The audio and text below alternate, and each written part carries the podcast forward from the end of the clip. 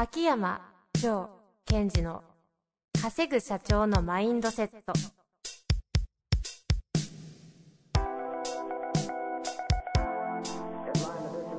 なぜ一流の経営者たちはぶつかる壁を次々と越えられるのか。そこに隠されたマインドの正体。ポッドキャスト「稼ぐ社長のマインドセット」は上場企業から中小企業まで。エグゼクティブコーチングトレーナーとして人材開発を行ってきた秋山城賢治が経営や人生で役立つマインドの本質について分かりやすく解説しますこんにちは、遠藤和樹です。秋山城賢治の稼ぐ社長のマインドセット。秋山先生、本日もよろしくお願いいたします。はい。よろしくお願いします。さあ、始まりましたが、私と秋山先生にとっては今日、明けましておめでとうございますなんですよね。収録的にはそうですね。というわけでね、今年もよろしくお願いいたします。はい。よろしくお願いします。収録のタイミングだと多分1月の2週目ぐらいになるのかなと思うんです。配信のタイミング。配信のタイミングが、そうですね。なると思うんですけど、まあちょっとね、リスナーの方タイムラグありますが、年始、年末どうでしたか？ああ、私あの、毎年年末年始って、なんだろう、世の中の人は年末年始だなと思ってるぐらいなんですよ。あ、そんな感じで、うん特に。うん。私としては、まあ、えっと、家での仕事が多くなる時期ええ、えっていうぐらいですかねえ。。まあいろいろ執筆されたりとか。そうですね。あの、物を書いたり、あと、読みたかった本を読んだり。うんうん。だって、2日から朝、何ですか、6時ぐらい？はい。もうすでにセッション入ってたっていう噂が。1月2日の朝6時に、クライアントさんと、あの、セッションしてました。また、飛んだクライアントさんもいらっしゃるもんですね。いや、本当は1日の予定だったんですけど、私は1日でもいいですよって言ったら、さすがにクライアントさんが、いや、ちょっと家族と初詣って言ったので、じゃあ2日にしましょうね、というこあとで。1日が、の初めは。私は、そうそう。あ、そんなその感じで。方、は、えっと、10日に1回セッションやってる方なので、ええ1がつく日にやってるんですよ。ええ1、11、21って。かなりゴリゴリでやってるんですけども、じゃあそうか、1日ですもんね、その流れで言うと。私1日でもいいですよって言ったんですが、2日にしました。まあ、きっとね、その方聞いてるでしょうし。はい俺のことかなと思いながら。まあ、というわけで、あの、早速やっていきたいと思いますが、はいよろしいですか？質問言ってしまって。はい、お願いします。では行きたいと思います。えーこの方ですね、えー55歳の、えー店舗関係ですね。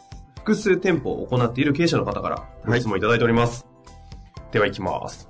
新規事業を任せている部長職の社員がいます。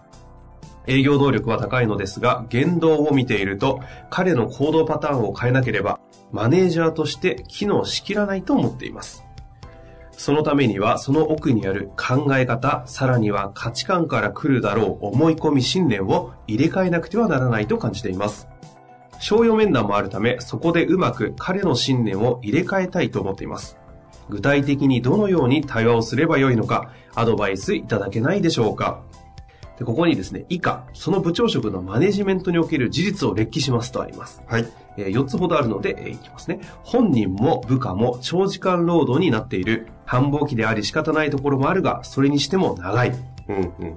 社員への指導、話が長く、結果、長時間労働を、えー強いてしまい、体力を消耗させている。一部の部下に対してプレッシャー言葉が強い。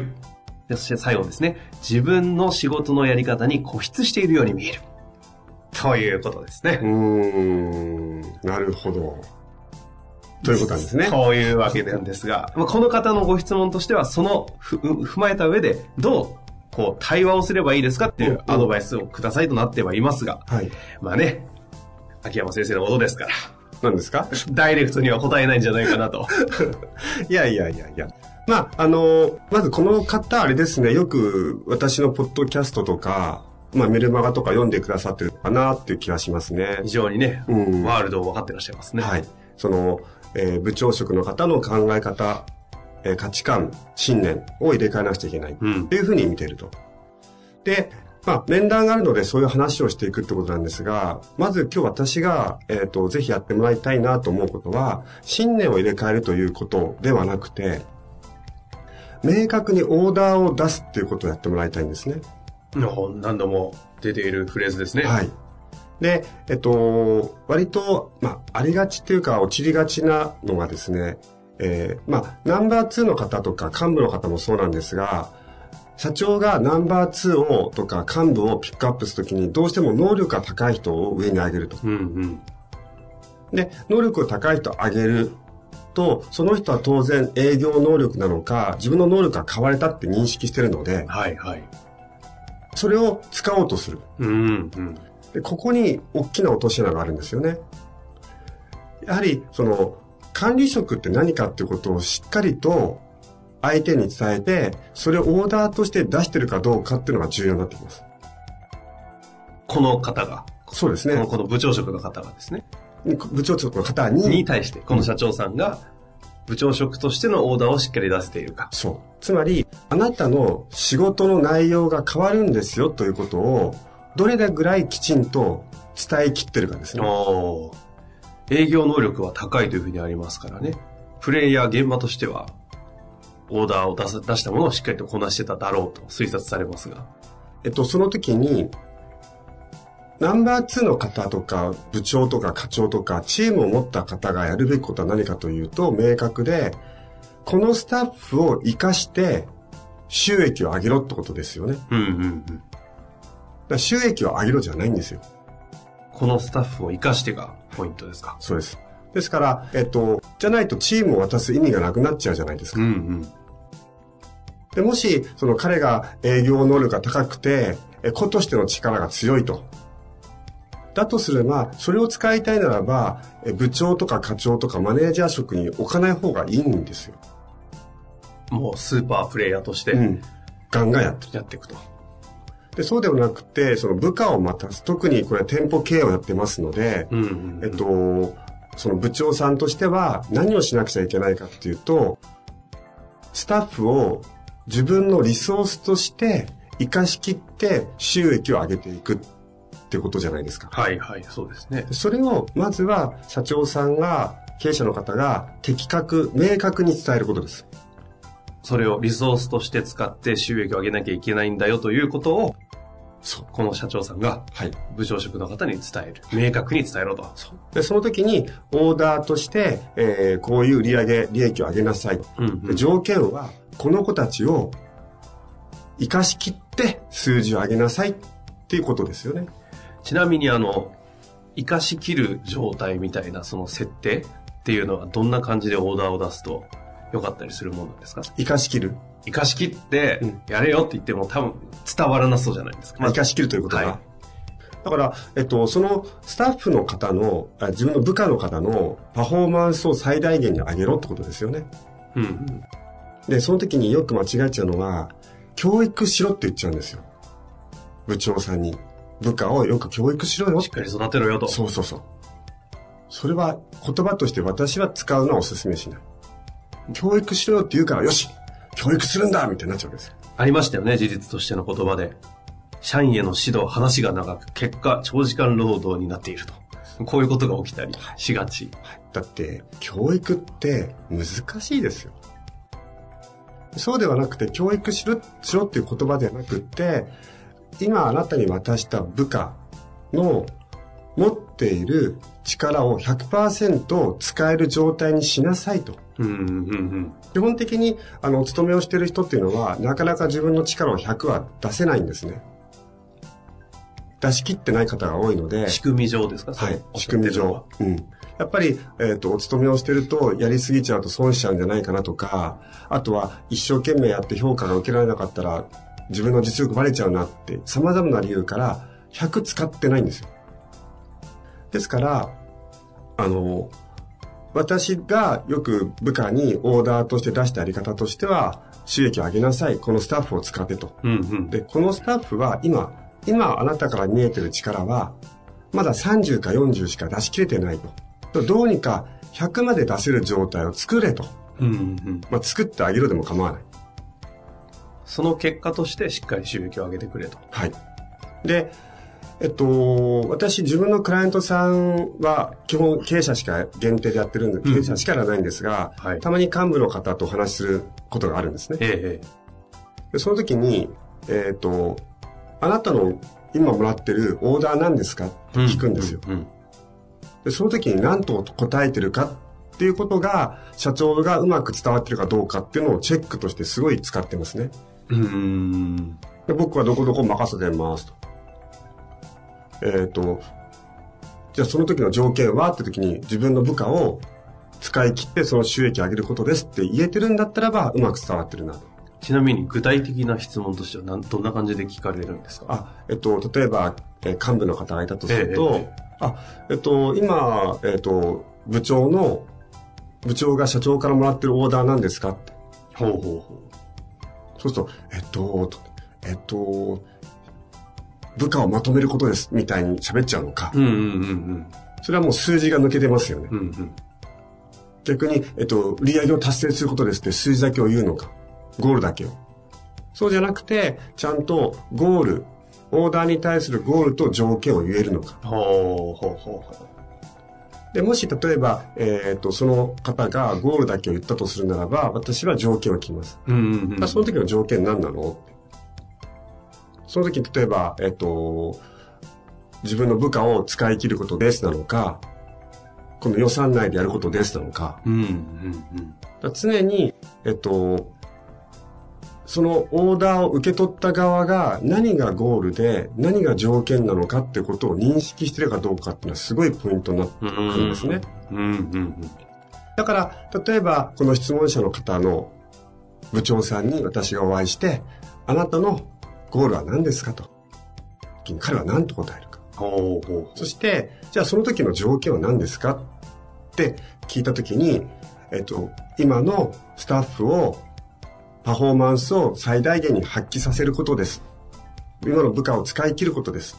って言えてるなら OK。う。ほで、言えてる中において、うまくできてるのか、理解してないで、うまく言えてないのかで全然違ってう。るわけです。うんうんもし彼が頭としてはそれが分かっているけど長時間労働を強いちゃったり言動が強かったり、えっと自分のやり方を押し付けてるならばその場合はやんなくちゃいけないことは分かってるのにやり方が分からなくて困ってると言えるんですそしたら本当に簡単な話ですよね。歯を教えてあげればいいと。そうそうそうあとは、えっと、歯を教えながらそれって実は難しいことだからね、時間かけてそういう部下を使い切るあなたになっていってねって言ってあげればいいじゃないですか。うんうんうん。で、そうしたら、え、社長それって具体的にどうやればいいんですか？やったらいいんですか？って向こうが欲してくる。う。でも、それが分かってないでこれやってるってことは、彼としては一生懸命やってるのに、なんで社長は俺のこと怒るの？ってなるんですよ。はあ。そういうことなんですね。あの、そこまで話をした上でですね、この方のご質問は、あの、この部長職の方の信念を入れ替えたいと思っていますと。うんその上でのアドバイス、対話をどうすればいいですかっていう質問があったんですけど、ここの部分に関して関しては、あの、今までの話を総括した上でどのようにご回答されるんですかね。えっと、まあ私のね、えー、ヘビーリスナーの方だという前提で喋ると、まず経営者であるあなたの信念を入れ替えてくださいと。おーやっぱり、直に答えなかったじゃないですか。やっぱりそこなんですね。うん面白いのはね、はい。結局彼えっと社長さんからすると部長さんのマネジメント力がないって言って嘆いてるってことですよね。うんうん。ということは経営者であるあなたの部長さんに対するマネジメント力を上げていかなくちゃいけないページですよという意味なんです。うんうんうん。あのマネマネジメント力がないということではなくてね。あと、これは私は社長さんに特に強く言ってるんですが、能力の高い人、子としての能力が高い人をえ管理職につけるときには、徹底してこの話をしてくださいと。オーダーと条件、うんゴールの話ですね。人を使って成果を出すことが君の役割なんだよっていうふうに。んそこの、その、マインドを変えてあげないと、彼としては評価されて上に行った。だから僕のやり方をやるべきだ。それが期待されてるって思ってしまう。うん。うん。そうすると、彼は彼として、えっと、受け取りがそういう受け取りなので一生懸命やってるんですが、やればやるほど怒られていく。だ君も、えーこれから部長になったと。